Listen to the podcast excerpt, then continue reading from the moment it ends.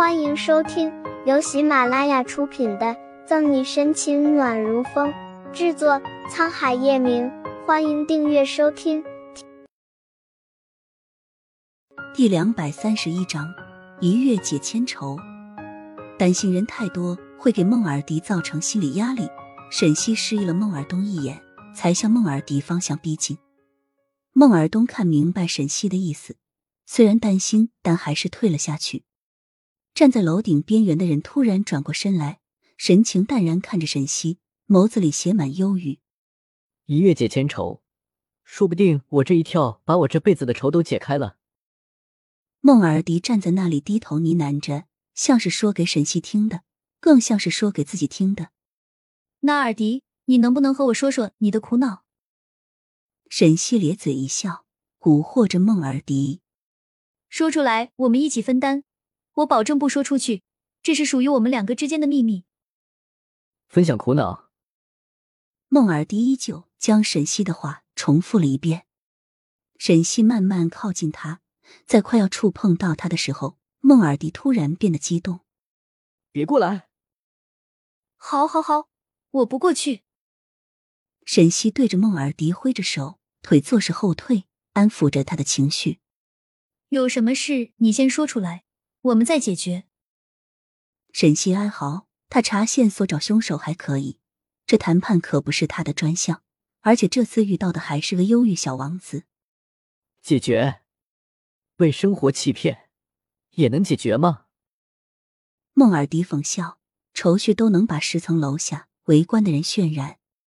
能解决。沈西咽了咽口水，在这之前，我也觉得生活欺骗了我。觉得不仅是眼前的苟且，还有我读不懂的诗意和到不了的远方。我也以为生活只是要我低头，后来才知道，他还要我跪下。但是我并没有放弃。都说万事开头难，但中间也难，后面也难，直到最后，我才发现世上无难事，只要肯放弃。啊！前面的沈西说的慷慨激昂，后面等着他绝世心灵鸡汤的孟尔东差点没有摔倒。掉了一地的下巴，这是劝人活还是劝人死？可生无可恋的孟尔迪终于正眼看着沈西，沈西吸了吸鼻子，看着此刻站在天台一脸无措的人，继续了他的话：“死亡是最差的解决方式，死只是一瞬间的解脱，之后呢？自杀的人是不能上天堂的，死后灵魂去了地狱，地狱那地方是灵魂的历练处，让你更加的痛不欲生。”那时候还要接着自杀吗？灵魂哪里还能自杀呢？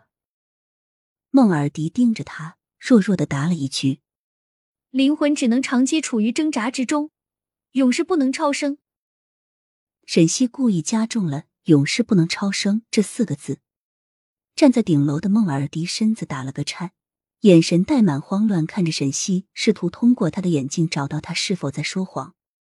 可是沈西那干净的双眸里。丝毫没夹杂着杂质，干净的像一面镜子。真的吗？孟尔迪再次郁郁开口，声音带着一丝沙哑。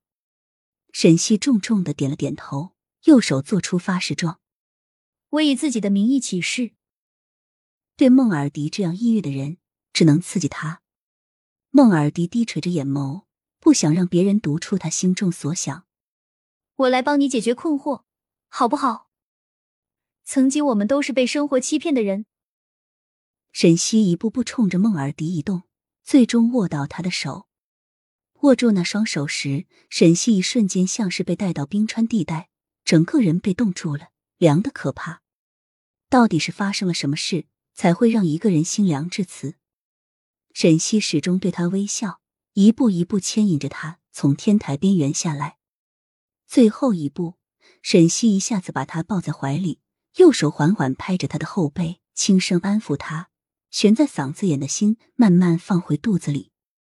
孟尔迪一瞬间感觉暖意传遍全身。什么时候面前的女孩让他这么信任？总算是脱离危险了，孟尔东也算松了一口气，整个人如释重负。他侧脸看着那抹瘦小的身影，嘴角漾起弧度，走上前去拍拍孟尔迪肩膀。孟尔东愠怒。尔迪，你千万不要再做傻事了。知不知道刚刚我有多担心你？